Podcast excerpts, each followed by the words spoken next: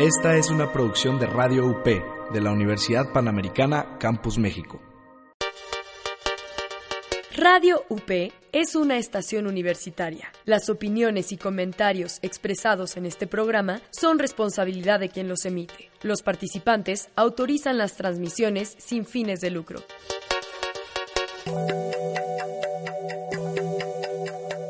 Imagen líquida. El espacio de diálogo que lleva la fotografía a tus oídos. Conducen Oscar Colorado y Ulises Castellanos.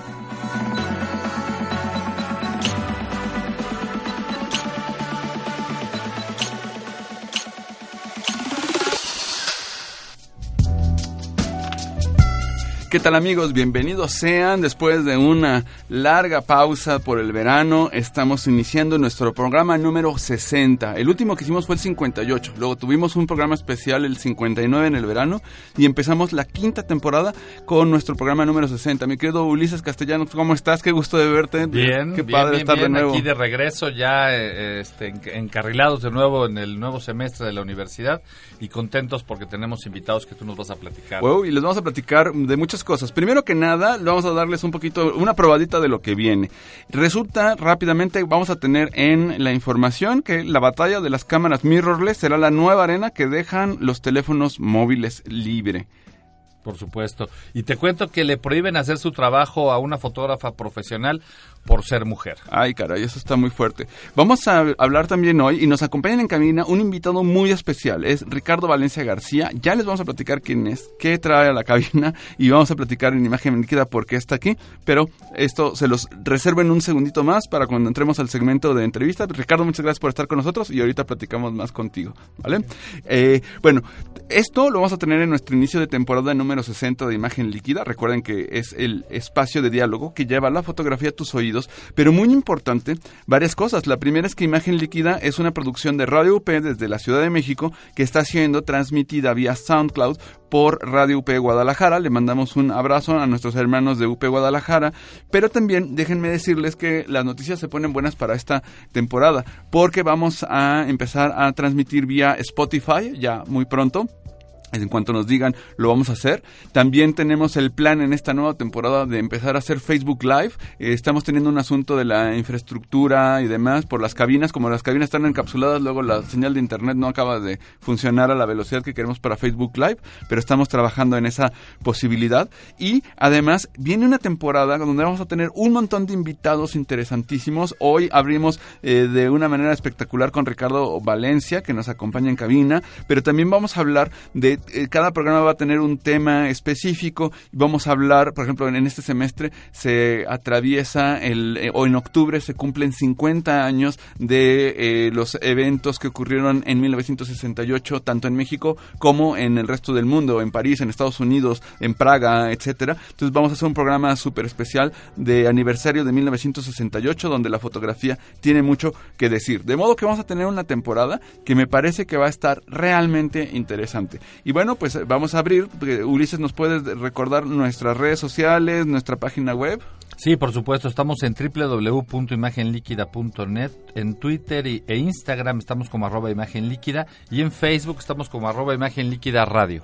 Eh, por mi parte, ya saben, me pueden encontrar en mi blog, que es oscarenfotos.com. Les voy a platicar un poquito más, pero les tengo una buena noticia. Estoy en la recta final de mi tesis doctoral, de modo que probablemente en algunas, no sé si semanas o meses, depende de mi director de tesis, ya voy a volver a estar escribiendo en mi blog oscarenfotos.com. Estén atentos. Eh, y en las redes sociales, ya saben, me pueden encontrar como Oscar en Fotos en Twitter, en eh, Facebook, en Instagram, en YouTube, en todas estas plataformas. eh, Oscar en Fotos. Ulises, recuérdanos tus propias redes personales. Sí, por supuesto, ulisescastellanos.com.mx y en Twitter estoy como MX Ulises, en Instagram estoy como Ulises-MMX y por supuesto en Facebook con mi nombre, Ulises Castellanos. Pues muy bien, ¿qué les parece si hacemos nuestro primer corte? Regresamos en imagen líquida. No se vayan porque esto se va a poner buenísimo.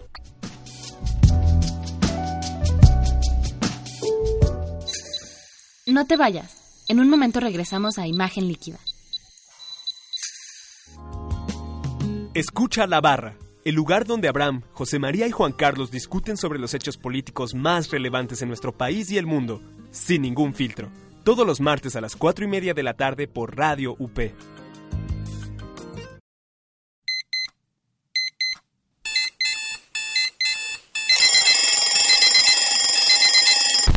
Sabemos lo mucho que odias este sonido. Nosotros también. Mejor inicia tu día con Wake Coupé. Todos los días, en punto de las 9 de la mañana, con Dylan Macías. Wake Coupé. Todo lo que necesitas para despertar como tú te lo mereces.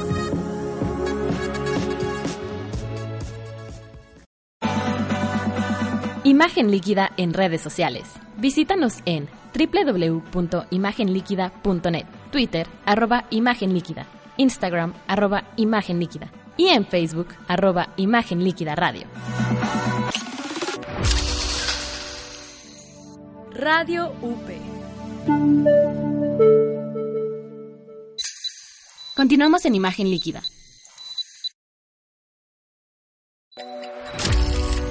Noticias y actualidad fotográfica. Bien, estamos de regreso y ya pudieron escuchar algunas de nuestras nuevas cortinillas de- con la imagen sonora nueva de Radio UP, cortesía de nuestro nuevo director de Radio UP, eh, mi querido amigo Bernardo Flores Jaiman. Le mando un abrazo, les agradezco a, a todos en Radio UP y en Medios UP que sea esta nuestra casa. Pues vamos con las noticias, vamos, vamos a lo que a lo que viene. Eh, pues bueno, les tengo una primera noticia en la actualidad y es esta, que Nikon va a anunciar las dos cámaras mirrorless full frame el 23 de agosto. Y, eso, pues, a, a- lo pondrá un poco a sudar. Vamos a hablar de esto. Nikon está calentando motores para presentar su cámara Z- Z6 y Z7. Ha estado ya metiendo algunos teasers en internet, pero ya anunciaron que el 23 de agosto van a, van a, van a mostrarlas. Esto es como muy interesante, es una movida muy peculiar, porque justo hace unas semanas, o sí, meses, semanas, no tanto meses, Canon, eh, Nikon, perdón, canceló su serie, eh, la serie 1 de mirrorless, que eran como orientadas muy a la soccer mom, ¿no? A la- al, al mercado intermedio. Y esto es muy interesante porque las grandes fabricantes, Canon y Nikon, siempre han tenido un mercado muy grande y han, y han generado muchísimo dinero a partir de la óptica de las reflex. Entonces, ¿qué ocurre? Que por la propia, la propia dinámica geométrica, etcétera, del tamaño de los sensores y, el que ya no tengas un espejo en medio, altera totalmente el diseño de la óptica. Entonces, el problema para un fabricante es, ok, me meto a las mirrorless, pero tengo que fabricar desde cero este, óptica. Y desde cero es absolutamente todo, no te sirve nada. Si le, le puedes poner adaptadores y lo que tú quieras, pero en el fondo ocurre esto. Es, de hecho, es curioso porque hace 10 años que surgieron las cámaras mirrorless, las cámaras de óptica intercambiable sin espejo. Y quien aportó esto fue, fue Panasonic. Panasonic con las Lumix, ellos nunca habían vendido muchos, muchos, este, muchos lentes, mucha óptica. Ellos tampoco tenían como una oferta muy grande de cámaras eh, reflex. Y entonces dijeron, bueno, y si quitamos el espejo, porque realmente no nos importa, si hacemos que directamente llegue al sensor la imagen, y eso generó una revolución. No una revolución tan fuerte como la que se hubiera pensado. Yo tengo por ahí mi, G, mi GF1, la primera, porque cuando la vi dije, esta cámara va a cambiar eh, la fotografía, y se ha tardado muchos años, 10 años en lograrlo. ¿Por qué? Porque los dos principales jugadores de- del partido, que son Nikon y Canon, eh, que son Canon y Nikon efectivamente, eh, ellos no quieren eh, canibalizar su mercado de reflex. Pero Sony, por ejemplo, tiene, ellos compraron hace algunos años, hace como 15 años, si no me equivoco, una cosa así, 13, 15 años, compraron Konica Minolta y entonces se metieron al negocio de las cámaras y dijeron, vamos a hacer, vamos a dominar como la reflex. Pero encontraron que funcionaba mejor su mercado eh, de cara a las, a las mirrorless más que meterse de, de lleno a las reflex. Y eso es una movida súper interesante. Entonces, bueno, dentro de este asunto, entonces, eh, Nikon no quiere canibalizar a su mercado y dice, bueno, pues voy a ofrecer cámaras mirrorless en donde una empresa está teniendo un gran, gran éxito con las mirrorless de cuadro completo, de full frame, que es, que Sony. Sony ha estado empujando desde hace algún tiempo modelos espectaculares de cámaras, tanto de formato, de formato APS, eh, que son las eh, más pequeñitos, los, un poquito más pequeños los sensores, pero sobre todo en las, en las, eh, en las full frame ha empezado a dominar. Y esto, por supuesto, que ha levantado un poco, le pegó Sony al avispero y entonces eh, Nikon dice, pues yo también tengo que hacerlo. Y vamos a platicar un poquito más de esto porque también Canon anda en esas, en esas cosas. Pero, eh, pues ahí, les dejo esta primera noticia. Nikon va a anunciar las Z6 y Z7, vamos a ver qué tienen. Y vámonos a la siguiente noticia con Ulises porque tienes una cosa súper interesante que contar. Sí, sí, sí, mira, resulta que le prohibieron a una fotógrafa profesional hacer fotografías en un estadio iraní. Eh, la señorita Parisa Portajaren es una fotógrafa profesional de 26 años más o menos. El problema es que en Irán le prohíben hacer fotos en los estadios a esta chica. Recientemente, digo, hay que recordar que antes las mujeres ni siquiera podían entrar a los estadios. Sí, ya es un avance, pero... Ahora ya las dejaron entrar a partir del Mundial. Pero profesionalmente ella es fotógrafo profesional Sí. y no le dejan trabajar o qué No la, dejó, no la dejaron entrar, entonces ella decidió subirse a una azotea. Y recientemente las, las autoridades de- del estadio Batani en la ciudad de Gemashhir le prohibieron hacer fotos. Por lo tanto, la fotógrafa consiguió subirse a un tejado, una azotea de un vecino del estadio y con un super telefoto hizo fotografías del partido que compartió ella en Instagram. Dice ella, mi gran sueño es poder fotografiar la final de la liga a nivel de cancha como hacen mis colegas los fotógrafos varones. Evidentemente, tuvo que trabajar de fuera. Quién sabe qué implicaciones tenga el hecho de que las haya subido a Instagram. Seguramente en un estado como el iraní es muy fácil localizarla, llegar hasta su casa y habrá que ver cómo le va a esta chica Parisa. Eh, ¿Qué implicaciones tiene? Yo creo que este es uno de los últimos momentos en los que esto sucederá. Después de esto, lo más probable es que la dejen entrar, quiero pensar. Pues si ya ¿no? entraron las mujeres. Sí, el problema es que en Medio Oriente una cosa es que las mujeres entren a un espectáculo. Ojo, solo pueden entrar a partidos fem- de, de fútbol femenino. No femenina. pueden entrar a partidos de hombres. Eh, entonces, ahora ya pueden entrar a esto, pero las fotógrafas, las que sean allá, y supongo que hay muy poquitas fotógrafas, eh, tienen prohibido también trabajar en ciertos ámbitos que están, eh, digamos, preestablecidos para los hombres en ese territorio. Esta mujer está obviamente, digamos que muy actualizada y tiene todo el derecho de hacer lo que está pidiendo hacer, pero le va a costar trabajo mover al Estado iraní. Yo hay ahí solamente un comentario rápido que quiero hacer sobre la participación femenina que me parece encomiable y genial. La fotografía desde su origen ha tenido una, eh, una presencia femenina importantísima. El número de grandes fotógrafas es brutal.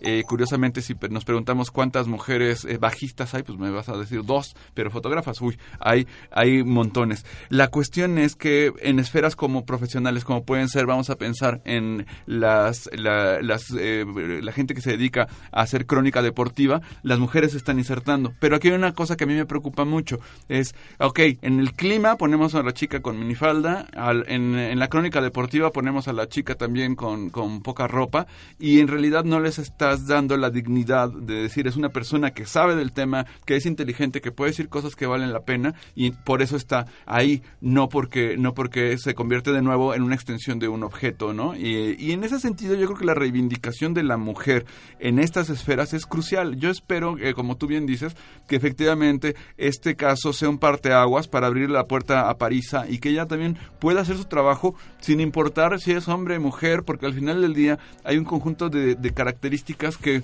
no sé, si, si tienes barba o estás sin este, con bigote o si tienes el pelo blanco o, o no tienes pelo, es irrelevante para tu trabajo. Y en este sentido también ser hombre o ser mujer es algo que me parece en lo que debemos de avanzar mucho, sobre todo en estos estados, pero bueno, desgraciadamente los, los temas religiosos y demás pues enrarecen y complican mucho estas cuestiones. Bueno, vamos a la última noticia muy rápido, porque a ver, dicen que por ahí decía la película que los caballeros las prefieren rubias, eh, pero y los profesionales las prefieren Sony. Ah, bueno, pues Bloomberg dice que sí.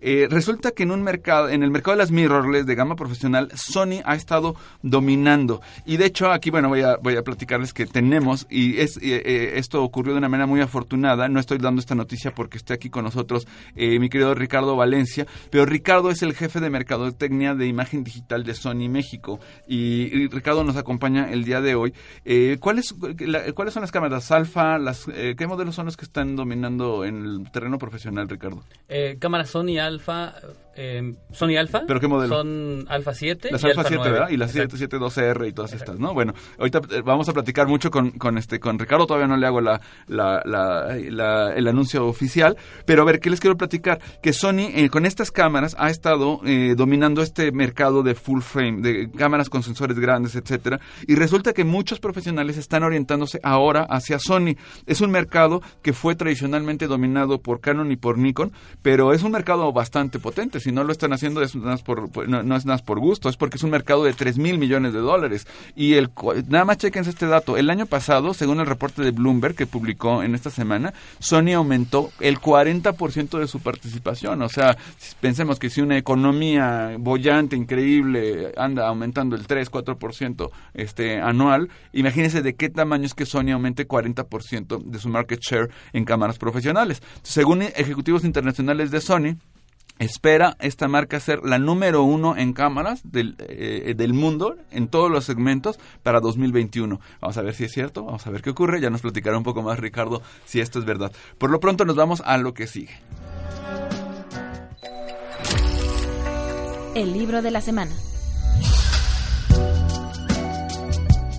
Pues estamos con el libro de la semana y hoy les quiero compartir un libro muy especial. No lo traje físicamente, mi querido Ulises, eh, pero eh, igual y, vale mucho la pena que lo busquen y les voy a platicar de qué se trata. Siempre hablo de un libro de fotografía, pero en este caso voy a hablarles de un libro que me gustó muchísimo, que no es específicamente de fotografía. Es un libro que se llama The Godfather Notebook de Francis Ford Coppola. ¿Qué es esto? Bueno, déjenme les platico el chisme porque es muy bueno.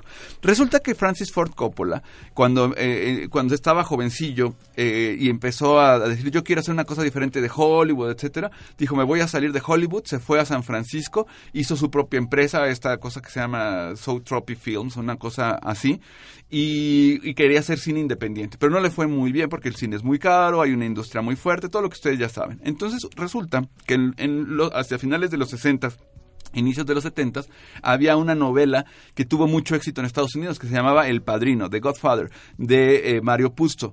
Y eh, una, una de los grandes estudios de Hollywood, que fue Paramount Pictures, compró los derechos de este bestseller. Se vendía así, pero como pan caliente. Y entonces dijeron, bueno, pues, tenían un problemón brutal en el, en el estudio, estaban al borde de la quiebra, al borde de la ruina, compraron los derechos del padrino y hicieron una primera versión, pero les quedó así como una mezcla entre Elliot Ness y Los Intocables. El, el cine de gángster de Estados Unidos de los 30 era moralino, aburrido, una cosa ahí media impresentable. Entonces, no funcionaba muy bien. Tenían una serie de actores rubios y todo en, en, en El Padrino y toda la historia. Entonces, al final del día no funcionó. Paramount dijo, bueno, vamos a encargarle a alguien, vamos a, necesitamos un director italiano. Ah, pues Francis Ford Coppola es italiano. Pues háblale al Francis Ford Coppola. Y entonces le hacen la propuesta, ¿quieres dirigir El Padrino?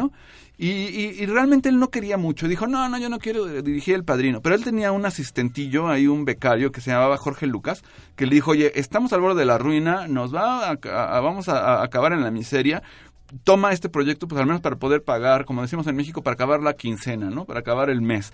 Y bueno, pues resulta que entonces Francis Ford Coppola, instado por George Lucas, no sé si le suena el nombrecito, este, hace el padrino. Pero ¿dónde se pone interesante? En el libro que estamos platicando. Cuando empieza a hacer eh, Francis Ford Coppola la, adaptación, dice, no quiero esto. Para empezar, quiero actores italianos. Segundo, quiero que, que, quiero adaptar el libro, lo voy a revisar. Y entonces compró un ejemplar del libro, lo cortó, cortó cada una de las páginas y las puso en una hoja carta. Y entonces, en este libro ponía anotaciones, decía, esto hay que quitarlo, esto sí está padre, esto vale la pena, esto no me interesa, esto, esta parte hay que ponerle mucho énfasis. Pero todavía más interesante es que él hacía entonces una, una nota con su máquina de escribir y decía, la escena trata de tanto, es eh, Vito Corleone está en la boda de su hija, llega un, uno, este, llega un tipo que le, está, que le quiere pedir un favor. Y eh, lo más interesante es que él hacía anotaciones de decir, qué, cómo debo hacerla, qué tono debe tener y dónde puedo equivocarme, dónde puedo arruinar esta escena y cómo la puedo arruinar. Y entonces decía, por ejemplo, recordarán en El Padrino la clásica escena en la que un magnate del cine se despierta con la cabeza de su caballo pura sangre, que cortesía de Don Corleone, que la había, la había, la había cortado para convencerlo de que a su ahijado, a Johnny Fontaine, que era, digamos, este Frank Sinatra, le diera un trabajo en un papel. Bueno, él decía, el riesgo de esta escena es que la gente se ría. el el, riesgo de esta escena es que a la gente no le guste. Bueno, pues todas estas cosas, todos estos insights que les estoy platicando, hay un libro que se llama The Godfather Notebook, que es un ejemplar facsimilar donde viene hoja por hoja de Francis Ford Coppola con sus anotaciones, con el libro del padrino y con todos estos eh, datos que les estoy platicando que se puede comprar y lo pueden, lo pueden adquirir. Se llama The Godfather Notebook y es increíble para empezar, para entender una de las grandes piezas de cine de toda la historia. Segundo, para entender los procesos creativos, para darse cuenta que uno sí puede prever dónde no equivocarse, cómo, eh, qué quitas, qué pones. Entonces, como proceso creativo para un fotógrafo me parece que es espectacular este libro. Este libro se llama The Godfather Notebook. Es, está en inglés nada más, pues, desgraciadamente, eh, pero es de Francis Ford Coppola. Es de una editorial media rara que se llama Reagan Arts, pero se puede conseguir en Amazon en España. No es barato, cuesta 46 euros. Y en México lo pueden comprar, ya saben, en Sótano, Péndulo, Gandhi y cuesta mil pesos más o menos. Entonces, pero son los mejores mil pesos que van a invertir en los próximos tres años. Entonces vale mucho la pena. Saquen el, eh, como decimos en México, saquen el cochinito y cómprense The Godfather Notebook porque les va a encantar van a entender mucho mejor esta película y además van a poder aplicarlo en su vida fotográfica. Y vamos ahora a nuestra siguiente sección. Bitácora visual. Ulises, ¿qué nos tienes preparado para esta semana? Eh, pues muchos temas, muchos temas que se quedan en el tintero. Empiezo por lo próximo e inmediato. Mañana se inaugura en el centro de la imagen eh, la exposición Africaamericanos. Afroamericanos, ¿verdad? Sí, que eh, eh, curó el buen amigo eh, Claudí Carreras, quien me invitó ayer a hacer un recorrido por el montaje de la obra. Perdón por el paréntesis, nada más para los amigos que nos escuchan, especialmente en España, Claudí hizo un excelente libro de fotografía mexicana que se llamó Conversaciones con fotógrafos mexicanos, que eh, bueno, ahí entrevista a todo el mundo y si alguien quiere saber de fotografía mexicana es una fuente obligada de Gustavo Gili, editor. Entonces, ese Claudí es el que está siendo el, el, comisario curador de esta exposición en el centro de la imagen, ¿no? Sí, y, aquí quiero anotar varias cosas. Eh, primero, a Claudí y yo nos conocemos hace tiempo, por supuesto, ya, ya, ya lo mencioné es un curador muy importante, vivió un tiempo en Brasil, eh, es catalán, ha hecho eh, un montón, digamos, de aportaciones en términos fotográficas. Nos vimos hace un par de meses en Foto España, coincidimos en la exposición de Javier Hinojosa en el Instituto eh, de México en Madrid y ahí me comentó que vendría a México a montar su primera exposición. Es la primera vez que él en México trabaja con el Centro de la Imagen mm. para hacer un montaje espectacular. Eh, resulta que se va a inaugurar mañana a las 7.30 y estamos hablando de más de 400 imágenes que rescatan y reivindican la negritud en toda América Latina. Es decir, es un recorrido desde México hasta Argentina de todas las comunidades y la historia negra del continente. Muy poco documentada, muy invisibilizada históricamente. Se van a sorprender. Por ejemplo, en el caso mexicano, en la parte mexicana, hay fotografías de Maya Godet, incluso inéditas, que ella tomó sobre eh, algunas comunidades negras en México. Por supuesto, hay fotografías de Yael Martínez de distintas zonas del sur del país donde se trata el tema de la negritud.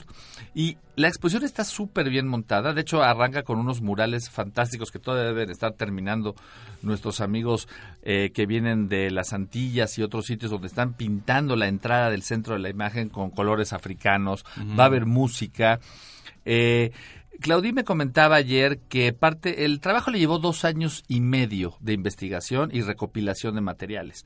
No solamente rescata un superarchivo viejo como de los 30 del primer fotógrafo francés que fotografió eh, la negritud en, América Latina, concretamente en Brasil, sino que adicionalmente hace un recorrido país por país. Entonces tú vas a ver fotografías, o los que vayan mañana a la exposición van a ver fotografías de Panamá, de Colombia, de Venezuela, de Perú, pero adicionalmente cada montaje es una propuesta en sí misma. Ninguna propuesta de ninguno de los países o de los autores fotográficos se parecen entre sí. Eh, para terminar con Argentina, casi casi si pensamos en Argentina difícilmente imaginamos un negro argentino. Sin embargo, hubo negros argentinos porque hubo llegada masiva en los años en los que fue, digamos, eh, previa al, al, descubrimiento de América. Y al llegar allí los negros, eh, en, concretamente en el caso argentino, es bastante particular cómo desterraron de la historia e incluso con un montón de acciones minaron la, comunidad negra. Y te cuento dos o tres que están documentadas. Uno, a todos los negros argentinos los pusieron en las primeras líneas de toda guerra que inició Argentina. Ganar o perdiera, eliminaban negros. A todos los eh, negros que estudiaban o que querían estudiar eran eliminados de esa parte, eran eliminados de los trabajos y lograron disminuirla de tal tamaño su presencia que hoy no te puedes imaginar que haya negros argentinos, sin embargo sí los hay. Y es que es, es un fenómeno muy interesante de la negritud en, en Latinoamérica que es totalmente distinto al- al- a, lo que tenemos en Estados Unidos, por ejemplo, porque en México también hay en, en lugares muy focalizados, Guerrero, Guerrero. parte de Veracruz, pero... Mira, los datos que tenemos y a partir de la exposición, hay un todo un mapa de las migraciones negras hacia América Latina. En México es el 1% de la población. Estás hablando de un millón de negros en México, en todo el país. Eh, pero, por ejemplo, lugares como Brasil, que tienen un 53% de negros, te puedo decir que, incluso con datos que me dio el propio Claudí, que en eventos culturales, públicos, o políticos o de cualquier otra índole, cuando tú ves eventos masivos, no hay ni el 2% de negros en esos eventos. Sin Ujú. embargo, hay 53% de negros en el país. Pues sí, es- Bueno, todos estos temas van a estar sobre debate. Las fotografías en general valen mucho la pena y déjame hacerte dos comentarios al respecto. Eh, ayer también tuve oportunidad de saludar a Elena Navarro, la directora del Centro de la Imagen, y quiero decirte que con esto se estrena ella como, di- como directora, digamos, del centro. Claudí se estrena como curador en México. La exposición es una maravilla y parece que soplan nuevos tiempos en el Centro de la Imagen y es el regreso de la fotografía documental hasta cierto punto, de una manera digna, bien presentada y yo creo que va a tener mucho éxito. Genial. Oye, Ulises, ¿qué te parece si hacemos lo siguiente? Vamos a nuestro segundo corte. Regresando del corte, nos sigues platicando, cerramos la parte de esta exposición, nos recuerdas eh, dónde, bueno, el centro de la imagen, pero fechas, etcétera, y nos platicas lo que se te queda en el tintero Sí, de tu sí, sección sí. de Bitácora Universal. Vamos eh, de regreso, a- vamos a nuestro segundo corte y ya regresamos.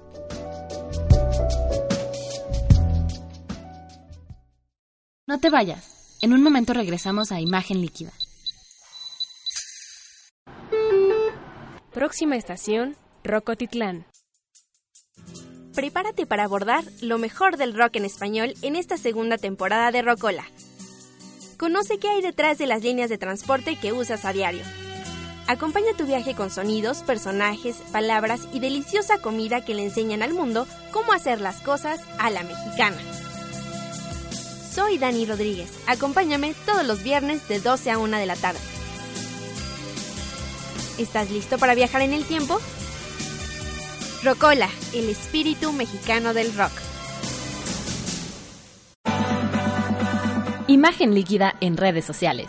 Visítanos en www.imagenliquida.net, Twitter, arroba Imagen Líquida, Instagram, arroba Imagen Líquida y en Facebook, arroba Imagen Líquida Radio. Radio UP. Continuamos en Imagen Líquida. Historia de la fotografía. Estamos de vuelta y formalmente y en la botonera, que es como le- se, se conoce, donde tenemos los diferentes segmentos, aparece y está para prevista historia de la fotografía. Y les iba a platicar eh, sobre un fotógrafo, pero me interesa eh, continuar con el tema que nos traías eh, a colación, eh, mi querido Ulises. Entonces, a ver, nada más para cerrar la parte de la exposición de, ¿cómo me dijiste que se llama? Afroamericanos, me parece. Africaamericanos. África Americanos y esto está en el centro de la imagen. ¿Cuándo se va a Se inaugurar? inaugura mañana Ajá. a las 7.30, son 7.30 de la noche en el centro de la imagen, ahí en la Ciudadela. Oye, ¿tú sabes si van a publicar catálogo o va a haber alguna publicación? No Vale. lo sé en este momento, pero prometo averiguarlo. Incluso vemos si la, para el próximo programa invitamos a Elena o a Claudí que esté aquí, o a los dos, para hecho, que nos cuenten sobre la eh, exposición. Eh, Creo que vale mucho la pena, vamos a ver, porque depende de la disponibilidad de ambos, Sí. pero por lo pronto, si te parece bien, los invitamos. Y entonces, eh, ese, ese tema ya lo tenemos para el día de mañana y a ver si tenemos catálogo. Sí. Y nos decías que tenías otra, otra Dos cosa. cosas muy rápidas. Lo que pasa es que es la última semana ya de WordPress Photo, entonces vale la pena que todos nuestros amigos este fin de En el semana, Franz des- Mayer, como siempre, ¿no? después del centro de la imagen, se vayan al Franz Mayer y vean la exposición de WordPress Photo que está allí. Y lo último, último, para nuestros amigos eh, que, que nos oyen más allá de estas fronteras y gracias a la tecnología digital, los amigos que nos escuchan en Uruguay. Nuestro buen amigo Rogelio Cuellar expone mañana al mediodía en la embajada de nuestro país en Montevideo. Eh, la exposición El rostro de las letras y de la Uy. plástica, que tú conoces, retratos de escritores y demás. Entonces el buen Rogelio estará por allá por Montevideo, en Uruguay, inaugurando mañana a mediodía. No estaremos nosotros este, para acompañarlo en la inauguración, pero quien nos escucha en Uruguay, vayan a la Embajada de México, debe ser una dirección fácil de encontrar, y ahí mañana a mediodía podrán ver a Rogelio y las fotografías de eh, el rostro de las letras y de la plástica. No, pues increíble. Ya hemos tenido en esta en esta cabina Rogelio y les puedo decir que sus fotos, él ha hecho un recuento de los con retratos de las el ABC de la A a la Z de los mejores artistas plásticos y escritores de México. Increíble, realmente vale mucho la pena y sus, sus retratos son de súper primera categoría. Muy bien, Ulises, pues muchísimas gracias por por el reporte que nos tienes de Bitácora Visual y déjenme platicarles en, ahora sí, en historia de la fotografía. Eh, estoy, como les he comentado, ya muy llevado y traído el tema de mi, de mi tesis doctoral. Ya estoy en la recta final, ahora sí, Ulises. Ya, ya. Ya, ya voy por la tercera. Estamos sufriendo contigo. Estoy a punto de, de arruinar la tercera, la segunda computadora, ya estoy a punto de que me falte todavía otra, pero ya está sobreviviendo. Ya no, no he publicado el, el número de tequilas que me he tenido que tomar para hacerla porque me ha parecido escandaloso y no quiero que tampoco la gente piense Y conste mal de que, mí. conste que no has invitado. Este, no invito, pero ya invitaremos, ya estaremos ahí. Pero a ver, yo estoy haciendo mi tesis sobre Nacho López y eso en México importa porque Nacho López fue un fotógrafo muy importante, muy bien ubicado por nuestra comunidad fotográfica nacional, pero que tal vez en España, Venezuela, Uruguay, tal vez no les suene y digan, bueno, ¿quién es Nacho López? Bueno, pues les platico muy rápidamente que Nacho López, él eh, nació en 1923 en el puerto de Tampico, en México, y murió en 1986, bastante joven. Él murió de un infarto, su papá también tenía cardíacas, pero Nacho López fue un innovador. Él quería ser director de cine muy al principio, de jovencito. Se vinieron, se vino la familia a México, a la Ciudad de México. Ellos vivían en Mérida en aquella, en, en la época de la infancia de Nacho, de Nacho López. Se vienen a la Ciudad de México para que pueda aprender cine, Nacho. Pero, pues resulta que la industria fílmica siempre fue complicada, toda la historia, y Nacho estudió fotografía, y pues nada menos que con la gran figura de la, de la fotografía mexicana, don Manuel Álvarez Bravo. Ahí conoció a otro chamaquito, joven, este, cor- corpulentito él, que era Héctor García, y empieza una, un trabajo fotoperiodístico impresionante porque aunque Héctor García era pues muy de cubrir la nota, iba y hacía las fotos, andaba en su moto por todos lados, Nacho López empezó a trabajar un género que en México era inédito, que era el fotoensayo, y empezó a publicar en revistas como eh, Mañana, como Siempre, como Hoy, eh, que no es raro, se llaman Hoy, Mañana y Siempre, hechas eh, por Pajés, porque eh, se quería emular un poco a Time, a Life y a todas estas revistas ilustradas. Bueno, Nacho López empieza a hacer reportajes ahí e hizo dos grandes reportajes que fueron famosísimos. Uno fue el de una mujer guapa parte plaza en Madero y puso a una vedette, a Mati Huitrón, le puso un vestido ahí ceñidón y toda la historia para provocar a los varones que estaban en la calle a ver qué ocurría y le hizo fotos. Fue una provocación, una fotografía que era algo inédito. Siempre era una foto, una foto hallada y esta era una foto construida, una foto dirigida. O la otra ocurrencia, digamos, la otra idea que se le ocurre a Nacho López es agarrar un maniquí y hacer una serie que se llamó La Venus se va de juerga por los barrios bajos de la Ciudad de México. Y entonces, con un maniquí desnudo, se lo suben a, una, a un autobús, sube, baja y la gente pone cara, ¿y esto qué es? etcétera. Pero esto fue súper importante porque Nacho López lo hizo en los años 50. Por lo menos se adelantó 10 años, como mínimo, a los happenings, al arte conceptual, al performance de los 60, al posmodernismo. Entonces, en ese sentido, Nacho fue un precursor. Pero además de eso también hizo una carrera fílmica importante. Él, desgraciadamente, por muchos motivos, nunca pudo hacer cine-cine, es decir, nunca pudimos ver una película así como las del Indio Fernández, etcétera. Él dirigió comerciales, documentales, piezas, piezas pequeñas. Pero además de ser un gran experimentador en el cuarto oscuro, retomó muchas cosas del modernismo, de el efecto Sabatier, cosas por el estilo, eh, las polarizaciones y demás. Eh, Resulta que, las solarizaciones, perdón, resulta que Nacho López hizo un trabajo en el Instituto Nacional Indigenista, ahí hizo do- 1.206 fotografías durante un periodo que empieza en 1950 y termina en 1981.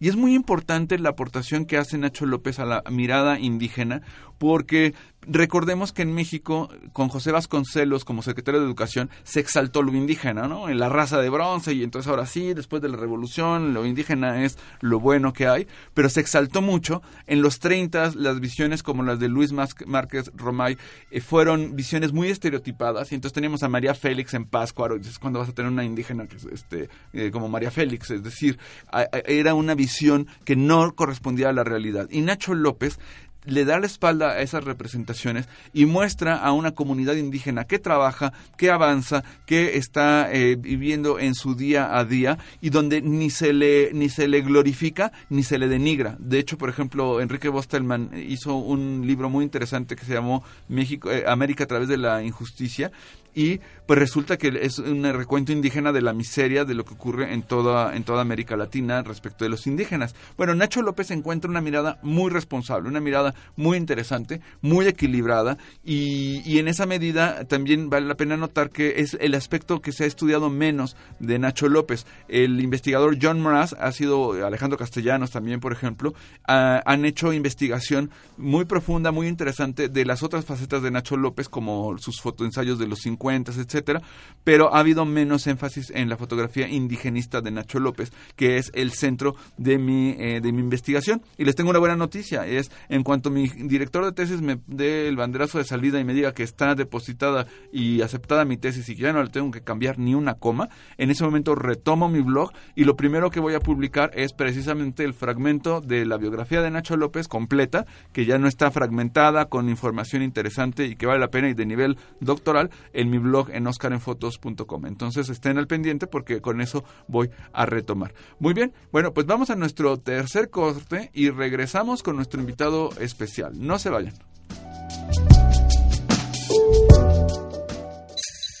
No te vayas. En un momento regresamos a Imagen Líquida. Hey, ¿por qué no pones una rola? Vale, pero que sea un clásico. Prepárate para abordar lo mejor del rock en español en esta segunda temporada de Rocola. Conoce qué hay detrás de las líneas de transporte que usas a diario.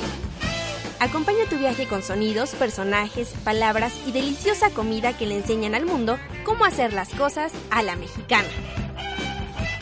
Soy Dani Rodríguez. Acompáñame todos los viernes de 12 a 1 de la tarde. ¿Estás listo para viajar en el tiempo?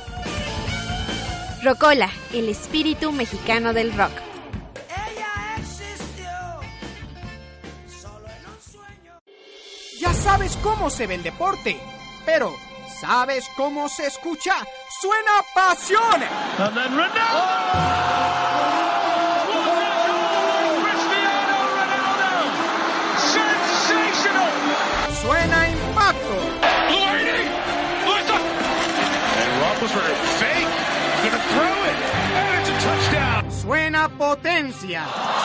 No way, Roger Federer. Y todo el deporte suena en una misma frecuencia. Tu frecuencia. Radio UP.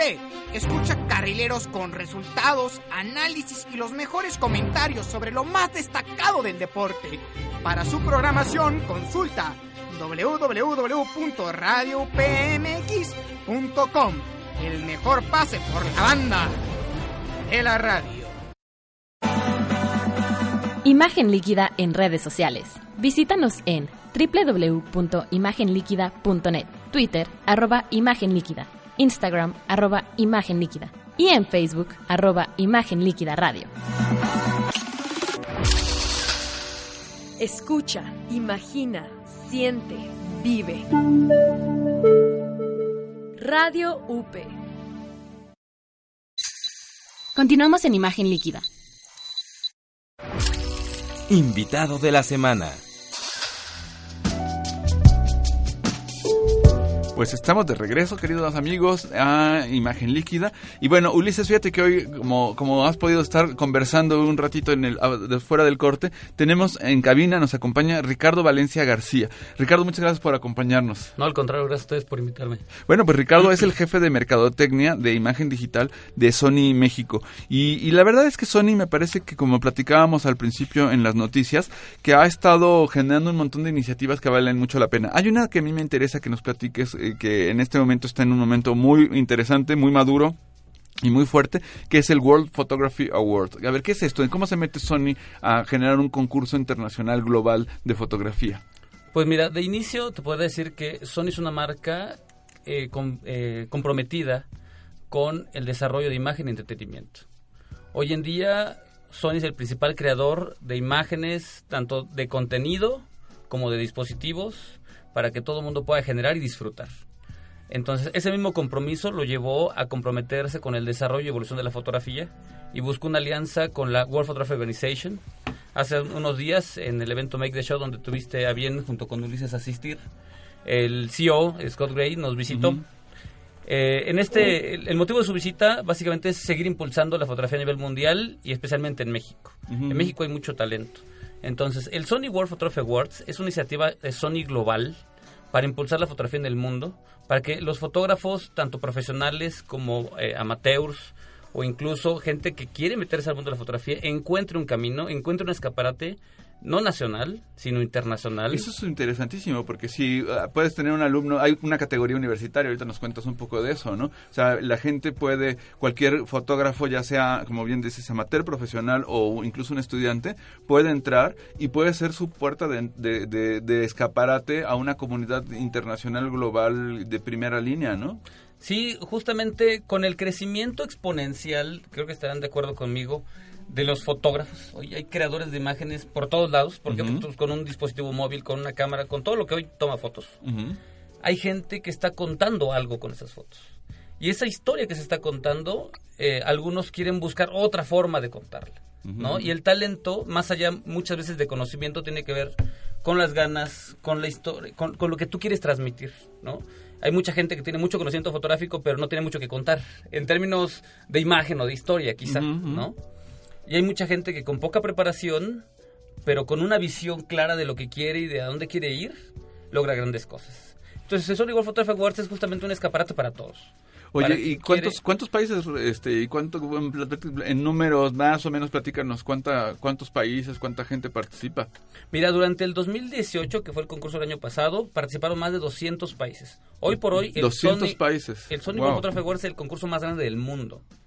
Es eh, con 200 países y más de 320 mil entradas se consolida esta, este nombre de el concurso fotográfico más A mí grande me del acuerdo mundo. que me, me invitaron justo cuando cuando inició en Sony en México el, el concurso, pero ¿cuántos años lleva ya eh, la iniciativa? ¿Tú Vamos por la doceava edición. Ay, cara, ya estoy muy viejo, pues ya me Sí, en el pensé que 2000 fue ayer. Y, y los números sí, sí contrastan, ¿eh? porque WordPress, por ejemplo, tiene 75 mil fotografías que recibieron de 5 mil fotógrafos y 125 países. Entonces, sí, eh, sí abarca mucho más gente este, este Sony Awards. Mira, el- lo que tiene este concurso en particular es que es muy incluyente en muchos sentidos, ¿no?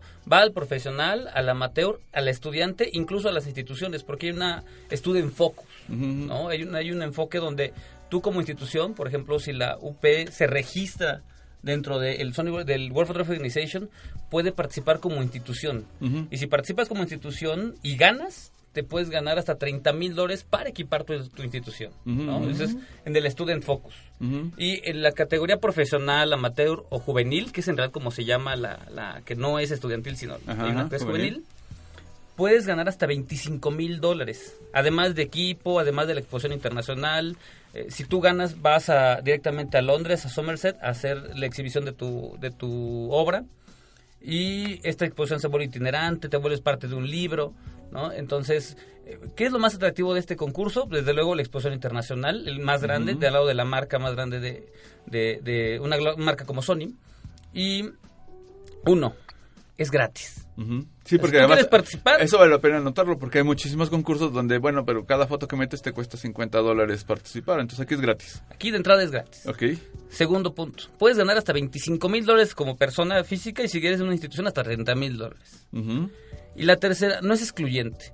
No es excluyente en dos sentidos. En el primero es, todas las marcas participan. No es un concurso de la marca. Es un concurso que sí patrocina la marca, que impulsa la fotografía en el mundo, pero sabemos que la fotografía viene de muchos dispositivos. Entonces, realmente no te importa que, que- con, qué, con qué se produce, es una celebración de la fotografía en general, ¿no? Exacto. En- y en general te puedo decir además un dato curioso de Sony, es que Sony es el principal fabricante de sensores del mundo. Eh, Más del 60% de los dispositivos de todo el mundo, desde una cámara de seguridad, celular, fotográfica, videocámara, de profesional, de, de todos los niveles, de todas las cámaras que generan contenido hoy, por lo menos el 60% de sus dispositivos usan Sony. Entonces, de manera directa o indirectamente, el sensor Sony está implicado en la generación de en la generación de imágenes, ¿no? claro. Oye, y una pregunta, porque esto tiene muchísimo que ver con este, este segundo punto que quería platicar contigo, que es Sony genera esta iniciativa de- y apoya el, el World Photography Award, pero no es la única iniciativa. O sea, Sony realmente sí está también queriendo poner atención a la comunidad fotográfica. ¿Qué, qué está haciendo también en otros, en otros ámbitos la marca? Pues mira, estamos comprometidos con el desarrollo de la fotografía y, por ejemplo, a nivel México, hablemos a nivel Sony México. A nivel Sony Global, Sony World Photography Awards, hay muchas iniciativas por país y de manera local, hablando de México, te puedo contar lo siguiente. Estamos estableciendo alianzas y vínculos con instituciones, con fotógrafos, con asociaciones, porque la fotografía, a diferencia, o las cámaras fotográficas, a diferencia de otros dispositivos, eh, generan comunidad. Ujú. ¿Por qué? Porque es muy difícil hablar de la sociedad de eh, televidentes. Eso es poco común, ¿no? Creo que no existe en realidad, no lo sé. Eh, existen pocos eh, asociaciones o no existen asociaciones de usuarios de celular, por ejemplo, ¿no? Pero sí existen asociaciones de fotografía. Sí, hay como muchas tribus, ¿no? De Exacto. todos tipos y de, y de- de- de segmentos muy por específicos. ciudad, por estado, por país, que organizan y, y además son, muy, muy, muy convencidos de la, de lo- del equipo que hacen el tipo de foto. Además son como muy unidos. Es muy interesante esto, ¿no? Estas, estas microcélulas que existen de diferentes, incluso a nivel fotográfico también existen instituciones, ¿no? Instituciones como la Fundación Pedro Meyer, el, funda- el, el Fotomuseo Cuatro Caminos. Pedro Meyer que nos ha dado un apoyo increíble. Y todas estas alianzas eh, es parte del esfuerzo de Sony creando vínculos porque sabemos que hay un punto de convergencia de la fotografía, la cultura y la tecnología. Entonces, en este punto de convergencia donde la tecnología, la cultura y la fotografía se unen, eh, lo entendimos, lo entendemos bien. No es solamente hacer producto bueno. Eh, le veíamos las notas que, leías, ¿no? Sony está posi- posicionándose bien en el mercado de profesionales. Los profesionales nos prefieren y tiene que ver con varias cosas. Y una de ellas es que el producto es increíble. No tiene precedente, ¿no? Somos los creadores de las cámaras full frame mirrorless. Vamos por la tercera generación y contando. Y además es curioso porque, fíjate, por ejemplo, a mí hay una, una cámara de Sony que me gusta muchísimo, que es una cámara pequeñita, la RX100, que entiendo que ya ahorita debe andar como en su sexta generación, ¿no? Llevan la Mark VI, una cosa así. Yo tuve la número uno, la primera, la primera generación. Y, y es un producto que, que generó, esa cámara solita generó una categoría nueva. Salieron de otras marcas, pero de ahí surgió una cámara portátil muy pequeña, pero que tenía una calidad de imagen espectacular. De, de- incluso es una cámara que yo, yo- yo- me acuerdo que hice una- unas portadas para un- el disco de un artista y, y además de mis cámaras con la reflex y tal, me acuerdo que traía esta, la acababa de comprar, hice un par de fotos con esa cámara y resulta que las que se quedaron en la portada fueron las de esa cámara de bolsillo, ¿no? Porque Claro. la calidad es espectacular. Y aquí te quería, era otra cosa que te quería platicar y preguntar sobre la apuesta de Sony. Ya, ya les pl- platicaba a nuestros amigos que nos escuchan sobre las mirrorless y, y este mercado y cómo eh, pues eh, Nico se quiere montar, Canon también dice que pues, ya muy pronto quiere ir al full frame en las mirrorless y como bien dices, eh, Sony realmente también abrió esa parte, o sea, abrió un formato de un sensor muy grande en un estilo de cámara con una orientación muy distinta, porque tampoco es, eh, no es una reflex, es otra cosa, es una cámara que tiene sus propias capacidades en términos de la velocidad de ráfaga es así, pero demencial, con una calidad y una cantidad de megapíxeles brutal. Entonces me parece bien interesante. Cuéntanos un poco de esa dirección estratégica, hacia dónde se dirige y qué quiere proponerle Sony a los fotógrafos como una opción para tomar en cuenta. Mira, lo que te puedo decir es que Sony di- se dio cuenta de algo. Tantos creadores de imágenes han hecho que cada uno de ellos se vuelva más exigente consigo mismo y con el mercado. Esto desencadenó una especialización, por lo cual hoy Sony está dispuesto a brindarle herramienta especializada para cada uno de los fotógrafos. Si el fotógrafo quiere velocidad, tenemos una cámara especializada en velocidad. Alpha 9. Si el fotógrafo quiere resolución porque quiere grande impresión en gran formato, máxima Mm. edición, tenemos 7R3, ya la tercera versión, justamente Ujú. el 3 es la versión en la que vamos. Si quieres ver en la oscuridad, porque la sensibilidad o este, este tema romántico de yo no quiero usar el flash, que la luz natural, y que es también una tendencia, ¿no? No, no invadir o hasta pasar desapercibido, porque si no dispara el flash todo el mundo se da cuenta.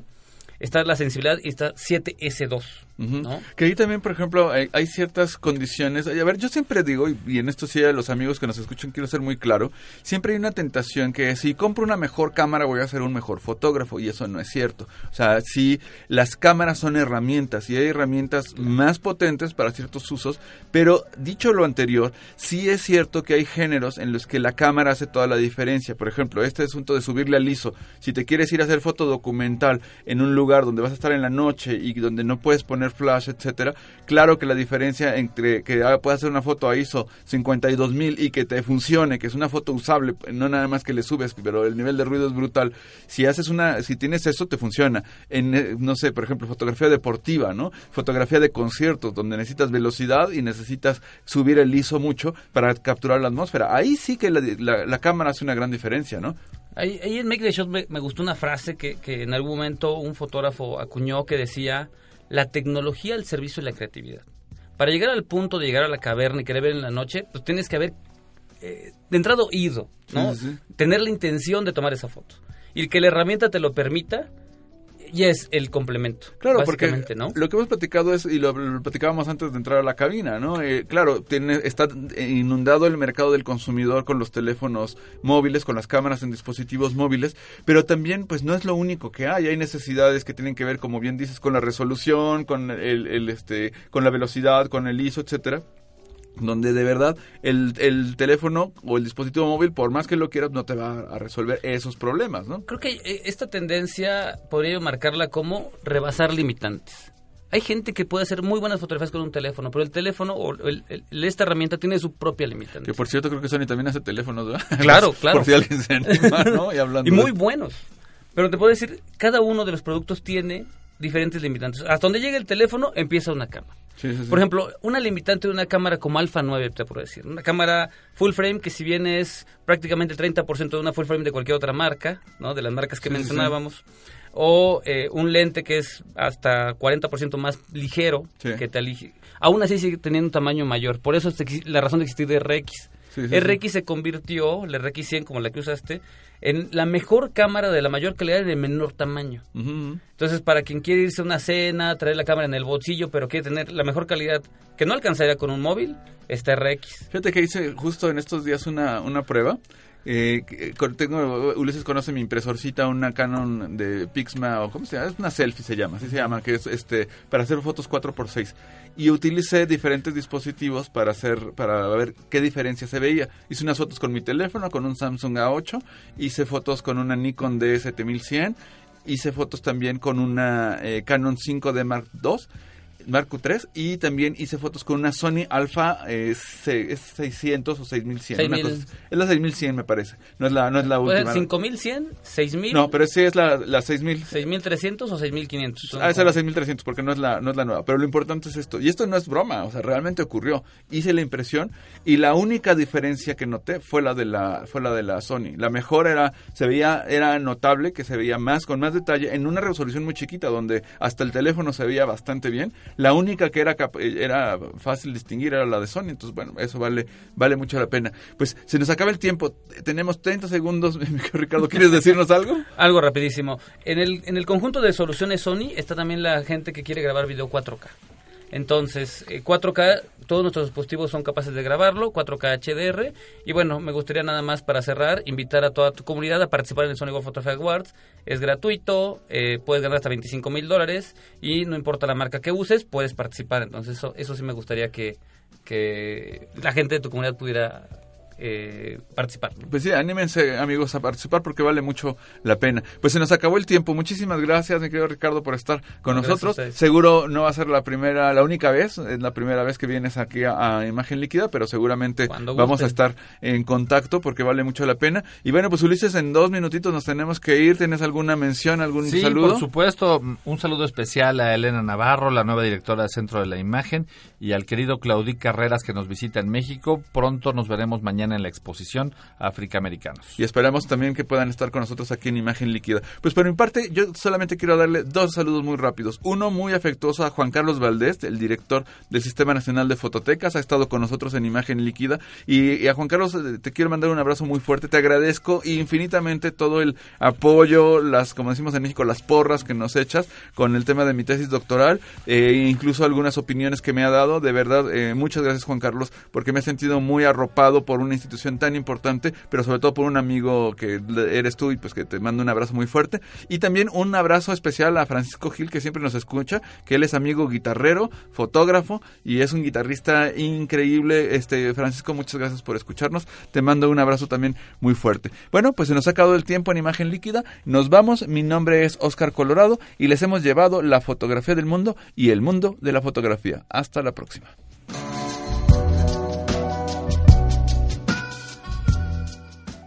Así presentamos Imagen Líquida. Los esperamos la próxima semana, aquí, en Radio UP. Transmite tu vida.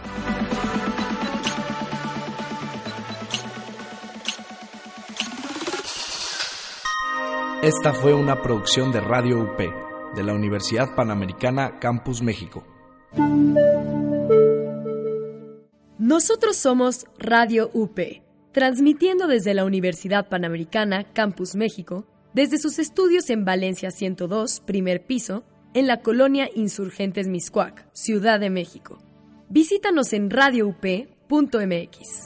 Radio UP.